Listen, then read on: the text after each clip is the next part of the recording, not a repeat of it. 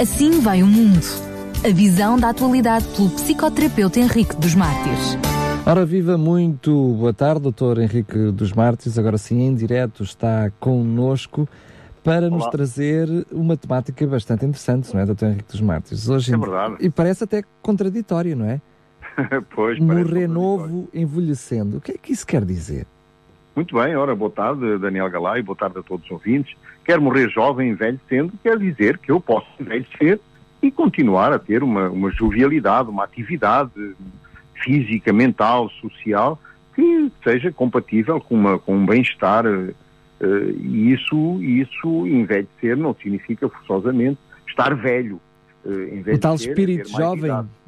Exatamente, é, é morrer com o espírito jovem, isso mesmo com o espírito jovem e com as características desse espírito, não é? Que são, que são realmente essa, essa atividade mental permanente, essa, essa capacidade de, de, construir ainda objetivos, de, de, de ainda preparar uh, coisas e etc. Não é? Esse, esse, esse, esse, é o, digamos, é aquilo que nós vamos hoje tratar eh, neste, neste tempo que nos, que nos é permitido. Uh, porque, na realidade, uma das maiores, maiores inquietações do ser humano é conhecer o tempo da morte não é? Uh, devemos, no entanto, lembrar-nos que um minuto de vida é a idade suficiente para morrer. Uh, é evidente que ninguém associa a morte com minutos de vida, nem mesmo com 5 ou 10 anos de vida. Começamos a pensar na morte, talvez, depois dos 60 anos. Uh, e para não apavorar ninguém, digamos que a partir dos 90 anos. Pá. Ou quando surge alguma doença má que coloca em risco a vida, então aí nós somos confrontados com esta realidade que não é nada agradável como se o tempo da morte justificasse através da idade. Mas, eh, normalmente, e isso é o que acontece na generalidade, é assim que funcionamos. Há séculos ou mesmo décadas atrás, o roteiro da vida de uma pessoa seria os anos de estudo, depois os anos da infância, os anos da adolescência, depois os anos de trabalho e no começo da vida profissional o casamento. Depois do casamento vinham os filhos, normalmente vinham logo a seguir, a esposa, a esposa tornava-se mãe uh, e, e, mais tarde avó. Ou seja, a mulher, a partir da, da, do, do, da idade de ser avó, deixava de estar exposta a encontrar um parceiro. Normalmente depois da morte do marido, eh, sabemos que há muito mais viúvas do que viúvos, eh, e, e, era, era, era de bom tom na época as, as, as viúvas não se casarem novamente, andavam de luto, muitas vezes até ao fim da vida.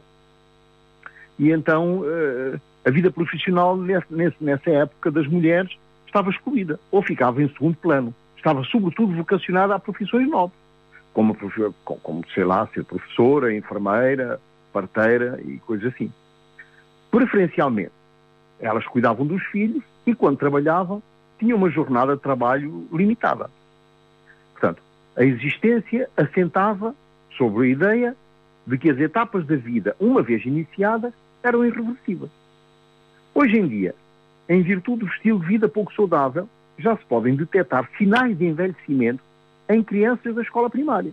Ou seja, já apresentam algum grau de, de de obesidade, de aumento do colesterol. Por outras palavras, a terceira idade não depende do tempo cronológico de vida, mas dos estragos que já fizemos no curso da vida. E pode começar, como estamos a ver, muito, muito cedo. A resistência do organismo humano faz com que as pessoas se degradem sem apresentar forçosamente sinais ou sintomas de envelhecimento. Quando começam a sentir dores ou limitações, já é tarde para voltar para trás. Até na forma de andar podemos contribuir para um envelhecimento precoce. Isto, isto, é, isto, é, isto é interessante e é curioso. A maioria das pessoas caminham só com o corpo e, por vezes, de uma forma muito desajeitada. Não cuidam da postura, do ritmo respiratório. As pessoas andam de uma forma distraída. Ora, caminhar tem um ingrediente também psicológico, que é a sensibilidade, que está associado ao aspecto físico também e ao prazer do momento, à atenção ao que se passa ao redor. Portanto, o caminhar permite-nos desfrutar de sensações agradáveis, comunicadas através da observação da natureza. Ora, sintonizar o pensamento com a paisagem e aproveitar aquilo que Deus criou para o deleite dos seres humanos é deslumbrante, face aos pormenores de tudo aquilo que nos rodeia. Porém, hoje as pessoas caminham com o auscultador nos ouvidos, ouvindo músicas ruidosas que eliminam a concentração e debilitam o estado de satisfação necessário para uma boa saúde psicológica. Outras andam aceleradas, andam tensas. O aspecto espiritual também é muito importante para usufruir dos benefícios de uma caminhada saudável. Podemos utilizar a oração ou a meditação de um texto bíblico ou de um pensamento bíblico. Ao caminharmos, devemos, sobretudo, cuidar das nossas emoções, dos nossos pensamentos, sintonizando-nos com a influência divina, conseguindo assim um equilíbrio benigno entre o aspecto físico, o aspecto emocional e também o aspecto espiritual. Tudo isto contribui paulatinamente para um envelhecimento agradável, mas também pode contribuir para um envelhecimento precoce. Envelhecer torna-se diferente de ser idoso. Podemos ser idosos e jovens, ou ainda jovens e já envelhecidos. À medida que envelhecemos, perdemos massa muscular e ganhamos gordura, o que explica a perda da silhueta das pessoas de idade. Ora, os exercícios de musculação do idoso permitem recuperar as formas naturais do corpo.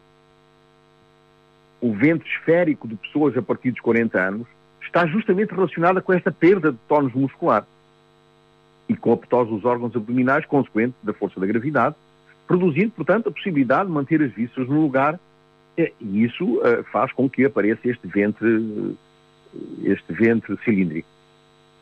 Um ótimo exercício seria de manter os pés elevados com a cabeça para baixo, com o intuito de contrariar o efeito que a força da gravidade exerce sobre nós e, ao mesmo tempo, de aumentar uh, o, fluxo, o fluxo de sangue ao cérebro, o que permite uma melhor, uma melhor acuidade mental, uma melhoria da memória, uma melhoria da, da, da capacidade de raciocinar. Quatro ingredientes valorosos podem ajudar qualquer pessoa a viver uma vida melhor. Tenha a idade que tiver. Primeiro ingrediente, entregar os problemas ou o problema particular nas mãos de Deus. Segundo ingrediente, confiar que Deus é capaz de resolver qualquer problema que seja. Terceiro ingrediente, aceitar o tempo de Deus na solução dos problemas. Muitas vezes nós estamos, uh, confiamos as coisas a Deus uh, uh, e, e, até, e até aceitamos as coisas de Deus, mas depois não conseguimos esperar o tempo de Deus.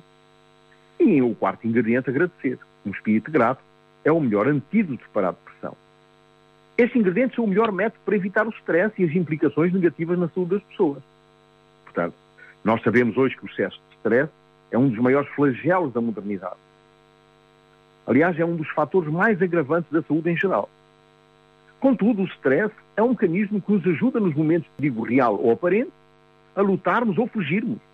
E por isso não devemos temê-lo, nem sequer jamais combatê-lo. É o stress agudo. Ele não prejudica, ele é mesmo útil. Agora, se ensinarmos um gato, por exemplo, a não se evitar diante do perigo, ele acaba por ser comido antes do tempo.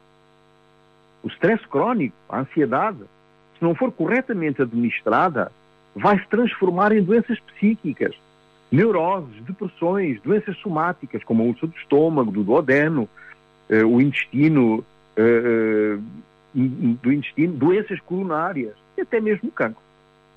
Portanto, o melhor método para combater é através de uma melhor valorização das coisas, uma melhor valorização da vida, daquilo que temos, não daquilo que queremos ter dos acontecimentos e das exigências da sociedade. É, é, uma, é, uma, é um reajustamento permanente, evitando, sobretudo, o stress imaginário. Mesmo quando não existe motivo, existem pessoas que já são em stress. A grande diferença entre esse stress crónico, a ansiedade e o stress agudo, é, é, é, é podemos ilustrá-lo no, no, num piloto de aviação. Uh, um piloto uma vez contou-me que quando ele está a abordar a pista para aterrar, o estado de stress dele, da ansiedade é tão grande que se ele, fosse, se ele fosse esquartejado, se alguém o picasse com uma faca, ou seja, com o que for, ele não sentiria nada. Tal uh, uh, o estado de grande stress que os, os pilotos sentem na altura da, aterragem e, e da descolagem. Contudo, depois do avião aterrar e já estar em segurança, aliviam aquele stress e ficam calmos, ficam uh, absolutamente uh, serenos, sem nenhum problema. Ao contrário do, do stress crónico ou da ansiedade, o qual, depois mesmo de aterrar e já estar em segurança, continuam preocupados com alguma coisa, quando não é com, com, com, com a pilotagem, há de ser com, sei lá, com a família, se não for com a família, há de ser com outra coisa qualquer, mas esse, este estado crónico eh, prejudica a saúde e envelhece as pessoas precocemente. Aliás, um famoso geriatra americano propõe duas regras para vencer, para vencer este stress crónico, esta ansiedade. Primeiro, não se deixe perturbar por ninharias. Segundo, todas as ninharias. Portanto, nós estamos a perceber que muitas vezes o stress crónico, a ansiedade, eh, antecipa coisas que não têm, que espremidas não dão sumo nenhum. Segundo Eric Erickson, que foi um psicólogo do, do, do início do século, o crescimento psicológico do indivíduo ocorre de forma semelhante ao do embrião. É chamado princípio epigenético. O termo epigenese vem da embriologia. Sugere que cada elemento de um todo se desenvolve sobre as outras partes. É estruturalmente semelhante ao do crescimento embrionário no sentido em que o aparecimento de cada estágio sucessivo se baseia no desenvolvimento do estágio anterior. Ou seja, é necessário que o estágio anterior tenha tido sucesso para que possamos progredir nos estágios uh, seguintes. Portanto, Erickson dividiu o desenvolvimento humano em oito estágios. Em cada um dos oito estágios, o ego passa por uma crise. O desfecho da crise pode ser positivo ou negativo. Quando o desfecho positivo, quando o desfecho é positivo, ajuda-nos na superação da próxima. Mas, contudo, se o desfecho for negativo, além de enfraquecer o ego e rebaixá-lo a estágios anteriores de desenvolvimento, prejudica a superação das crises seguintes. No sétimo estágio, por exemplo, chamado idade adulta, é onde se contrapõe a generatividade e a estagnação. Nesse estágio, a virtude humana que emerge é o cuidado. Nele, o indivíduo tem a preocupação com tudo o que pode ser gerado, desde os filhos até ideias e até produtos e até investimentos. Transparece uma necessidade de transmitir, de ensinar, como forma de fazer-se sobreviver, de valer a pena todo o esforço da sua vida, de saber que há um pouco de si nos outros. Isso impede a absorção do ser em si mesmo. A estagnação, o tornar-se lamuriante. O foco da generatividade pode, pode, pode ser os filhos, mas também podem ser criações diversas no trabalho, na arte, no lazer. Todas as formas sugeridas em estágios precedentes, esperança, vontade, propósito e competência, fidelidade e amor, que saltamos para não demorarmos muito, se mostram essenciais para a tarefa generacional de cuidar da geração seguinte. O oitavo estágio, que é aquele que nos interessa, chamado velhice, representa como conflito a integridade ou a desesperança, ou o desespero quando o ser humano passa a refletir sobre a sua vida. Ora, nesse estágio sobressai-se a sabedoria que remete ao saber acumulado ao longo dos anos, à capacidade de julgamento maduro e justo, à compreensão abrangente dos significados e à forma de ver, olhar e lembrar as, as, as experiências vividas. Por integridade, entende Eric Erickson a capacidade de aceitar os limites da vida, isto é, o que a vida tem dado ou não, o ganho de um sentido de pertencer a uma história mais ampla é muito útil neste estágio do desenvolvimento. Este crescimento permite ao indivíduo ser capaz de aceitar o seu ciclo vital e daqueles que se tornaram significantes ao longo desse mesmo ciclo. Na integridade, a pessoa não receia encarar todo o caminho percorrido, levando a compreender o percurso das pessoas que acompanharam o seu ciclo de vida, livre de desejo de que eles fossem diferentes e uma aceitação de facto de que a vida de cada um é da sua própria responsabilidade. Sendo que o possuidor da integridade defende a dignidade do seu próprio estilo de vida contra todas as ameaças físicas e económicas que possam surgir. Portanto, a integridade é, é num sentido mais lato, a coerência e a inteireza como capacidade potencial do ser humano de manter os acontecimentos, de manter os sentimentos presentes, passados e interligá-los entre eles. A consciência de possuir sabedoria desenvolve-se a partir dos encontros, tanto com a integridade quanto com o desespero, à medida que o indivíduo é confrontado com preocupações fundamentais. O fracasso no trabalho de construção da integridade sucede o desespero. Assim, o desespero não é mais do que a manifestação do facto de o indivíduo sentir que o tempo é demasiado curto para voltar a começar a sua vida, com o objetivo de encontrar rumos alternativos para essa integridade necessária e absolutamente útil para continuar a viver de uma forma eh, feliz e de uma forma, eh, portanto, eh, desabrochada. Viver bem para melhor envelhecer. Esta é outra parte deste, deste, deste tema. E, e, neste, e nesta parte, viver bem para melhor envelhecer, eu gostava de analisar como funciona um ser vivo no seu processo de envelhecimento. Hoje em dia só se fala de saúde quando ressentimos. Quando a saúde vai bem, ninguém fala dela. Em primeiro lugar, ser velho é estar vivo. Se sou velho, quer dizer que estou vivo. O que é necessário é pensar no momento da vida em que nos inserimos. Se vos perguntar se dormir 20 horas seguidas é normal, vão seguramente responder que são muitas horas, que é, não é normal. Mas se vos disser que se trata de um recém-nascido, há dir-me-ão que é absolutamente normal. Portanto, o envelhecimento começa no momento em que o espermatozoide fecunda, fecunda o óvulo. O envelhecimento é, portanto, um processo. A partir do momento da fecundação, eu começo a envelhecer. Duas horas depois, eu estou mais velho. E assim sucessivamente.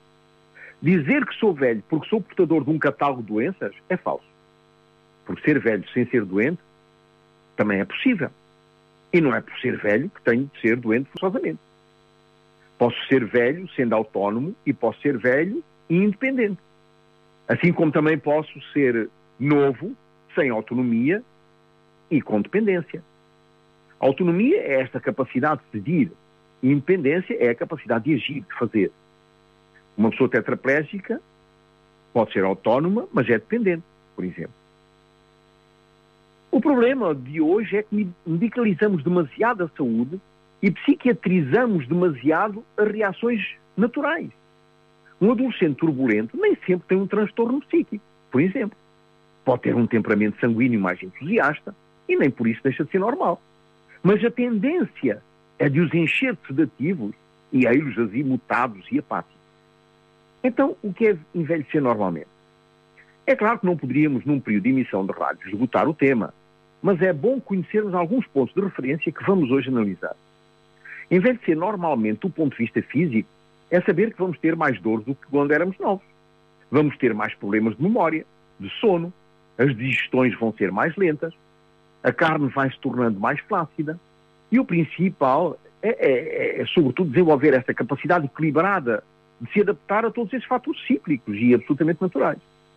Envelhecer do ponto de vista psíquico é perceber que a adaptação a esse nível se faz em função do contexto histórico de cada um.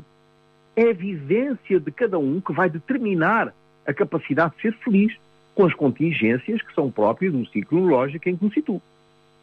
Ora bem, a longevidade pode ser encurtada por uma velhice doente, quando tenho a infelicidade de adoecer gravemente e morrer desse facto. Isto não significa que ser velho tem de estar vinculado a uma doença. O estado geral de saúde de uma pessoa idosa tem de ser equacionado a partir de pressupostos físicos, psicológicos e sociais, tendo em conta os hábitos de cada um, as tradições, as crenças, os valores que se cristalizam através da sua história de vida e que podem manifestar-se de uma forma mais preponderante nesta fase da vida. É evidente que uma pessoa de idade não pode pretender fazer tudo como antes.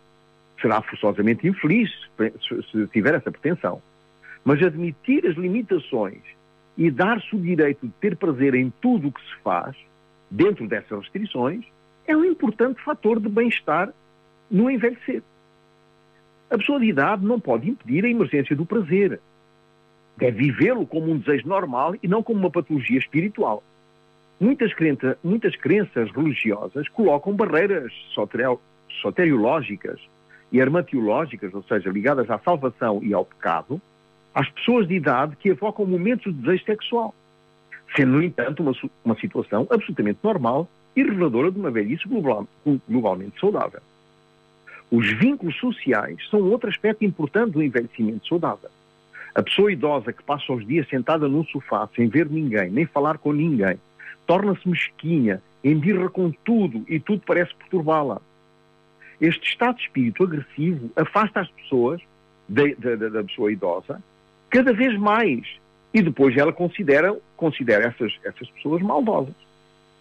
Uma das melhores iniciativas para evitar o suicídio das pessoas de idade, real ou passivo, portanto, o, o suicídio realmente ativo ou deixar-se morrer, é desenvolver habilidades sociais, inscrevendo-se em atividades de utilidade pública ou de convivência com outras pessoas. Eu estive agora em Genebra e reparei num, num, em vários, em vários quartiers, portanto, em vários bairros, uh, a existência de centros de dia. Então ali estão as pessoas de idade todas reunidas, umas a jogar às cartas, outras a jogar ao dominó, outras a jogar ao xadrez, e estão, têm uma atividade, outras a fazer comer, sobretudo as senhoras e alguns homens a descascar o, as batatas e tal, e ali passam o dia, numa atividade lúdica ou numa atividade para o bem-estar da, da, da comunidade que se juntou ali. Isto não só coloca desafios e objetivos na sua existência, como ainda se sentem úteis à sociedade. Isto é muito importante. E ali estavam pessoas de idade, com muita idade. Uh, Percebia-se que as pessoas eram realmente muito idosas, mas com um, com um certo vigor, com uma atividade mental bem desenvolvida, uh, na solução daqueles problemas relacionados com o jogo que estavam, que estavam a executar. Ora bem, o planeamento da habitação é um outro aspecto importante. Deixar os pratos numa prateleira à sua altura, nem muito baixo, que exija baixar, nem a uma altura em que não consiga chegar. Porque quando atinge uma certa idade, não é? Isto parece uma atitude banal, mas é de uma importância extrema. Porque, porquê? Porque as limitações de uma pessoa de idade eh, impede as pessoas de levantarem os braços muito altos ou de dobrarem os joelhos para, para ir buscar, por exemplo, a louça, não é? Foi um exemplo que eu encontrei. Adaptar a casa de banho, de modo a que exista um apoio de segurança a vários níveis tapetes antiderrapantes para evitar quedas. São aspectos do planeamento que são absolutamente necessários e úteis para as pessoas de idade. Por exemplo, prever um forno encastrável à sua altura, de modo a que se tiver que usar o que seria uma ótima atividade, lúdica e social, não tenha de se baixar ou de se colocar em cima de um banco. Dores articulares, problemas de locomoção e equilíbrio, diminuição da acuidade visual e auditiva, dificuldade em adormecer, falhas de memória e outras pequenas perturbações são normais com o avançar da idade. Quase nunca exigem cuidados médicos especiais, mas exigem, contudo, mais atenção e, sobretudo, uma, aceitação psicológica destas condicionantes. Então, a pergunta que nós podemos fazer é: estamos nós preparados para enfrentar a velhice? A expectativa de vida aumentou de aproximadamente, de aproximadamente 30 anos em relação aos nossos avós e 15 anos em relação aos nossos pais. O que quer dizer que os nossos filhos e netos terão a oportunidade de viver mais ainda. A partir destes pressupostos, temos de fechar os olhos e refletir sobre como nos preparar para não nos deixarmos surpreender. Podemos perguntar-nos, por exemplo, o que estaremos a fazer no ano em que celebramos os nossos, em que vamos celebrar os nossos 85 anos. Estou certo que uns dirão que estarão a conviver com amigos e familiares, outros talvez a viajar, outros a preparar uma visita a familiares distantes, mas duvido que alguém tenha pensado que se encontrarão confinados a um leito de hospital ou numa situação de dependência com cuidados permanentes ou no lar para idosos. Temos de pensar que nessa idade não temos possibilidade de fazer nenhum seguro para podermos viajar com serenidade, que não temos capital social para celebrarmos com a nossa família e amigos, que não nos vão que, vão nos considerar seguramente muito velhos para essas coisas e que a própria família não vai apoiar nenhuma iniciativa que possa reconhecer a autonomia que ainda possa existir nessa idade. Portugal tem uma taxa de fecundidade vertiginosamente baixa, mesmo revolucionária, em oposição uma esperança de vida que vem aumentando consideravelmente nestas últimas décadas.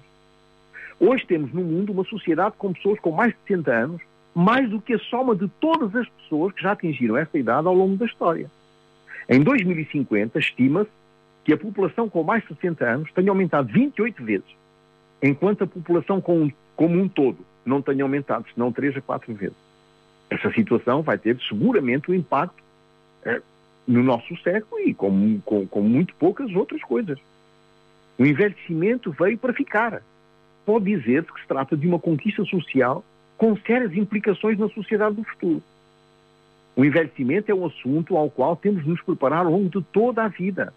43 anos era a expectativa de vida quando eu nasci, em 1949, em Moçambique. Nessa altura, a sociedade temia um boom demográfico. Hoje, a sociedade confronta-se com uma assustadora contração demográfica. Dentro de muito poucos anos, a pirâmide vai inverter-se, desenhando uma base com muito pouca juventude e um vértice com uma grande quantidade de pessoas idosas. Daqui a umas décadas, as pessoas de 65 anos vão perceber que existem poucos jovens. Serão um bem precioso. Serão uma população ativa e não enviados para a reforma aos 65 anos. Mas muito provavelmente aos 80 ou até mais anos. Então a pergunta à qual devemos estar preparados é: o que tem de fazer para envelhecer bem? Nesta primeira abordagem, gostaria de sublinhar o facto de que a geriatria, que é a disciplina médica que dedica o cuidado a pessoas idosas, Curiosamente, a medicina sai do magnetismo, da tecnologia da cura, da ênfase à cura, para a realidade geriátrica, do melhor bem-estar possível nas condições naturalmente limitantes desta, desta, desta idade. Portanto, o conhecimento associado a uma boa saúde, habilidades técnicas, novos conhecimentos que possibilitem uma constante renovação e participação ativa na sociedade, fazem com, que essa, essa mesma sociedade seja cada vez mais sustentável. Porque em vez de cuidarmos de pessoas dependentes, vamos ter mais pessoas capazes de injetar criatividade nas coletividades e trabalhar até muito mais tarde. Capital vital, capital social, capital financeiro e capital cultural permitem reinventar o curso da vida de todos nós. O problema é que ainda estamos ancorados a modelos arcaicos, quando Bismarck criou o conceito de reforma, verificando que os idosos que trabalhavam nas fábricas estavam debilitados, enfraquecidos, muitas vezes pela doença, ganhavam um salário integral quando não eram mais produtivos. Então o melhor seria enviá-los para casa, vão durar dois ou três anos, não 30 como hoje, damos-lhe um pequeno salário e vão ficar no aposento. Daí o termo aposentadoria para, para, para, para a reforma. Esta solução foi adequada porque eram poucos e iam durar pouco.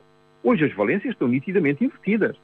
130 anos depois, continuamos a agir do mesmo modo, mesmo com a evidência de que o tempo em que ficamos em casa sem atividade aumentou muito mais. William Shakespeare no ato 2, cena 3, diz uma coisa muito interessante. O mundo inteiro é um palco e todos os homens e mulheres são meros atores. Eles têm as saídas e as suas entradas. Os seus atos se distribuem por sete idades.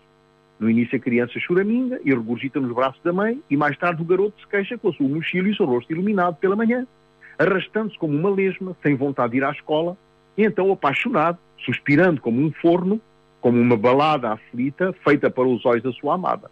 Depois do soldado, cheio de juramentos estranhos, com a barba de um, de um leopardo, zeloso da sua honra, rápido e súbita na, na briga, buscando a bolha ilusória da reputação, até mesmo na, na boca de um canhão. E então vem a justiça, e assim ele cumpre o seu papel. A sexta o introduz na pobre situação do velho bobo, do chinelo, com óculos no nariz e a bolsa de lado. Suas calças estreitas guardadas, um mundo demasiado largo para elas.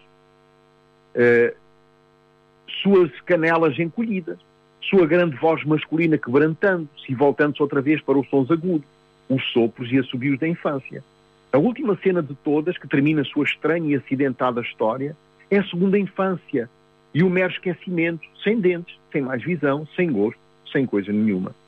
Em conclusão, portanto, posso afirmar que a vida não é inútil.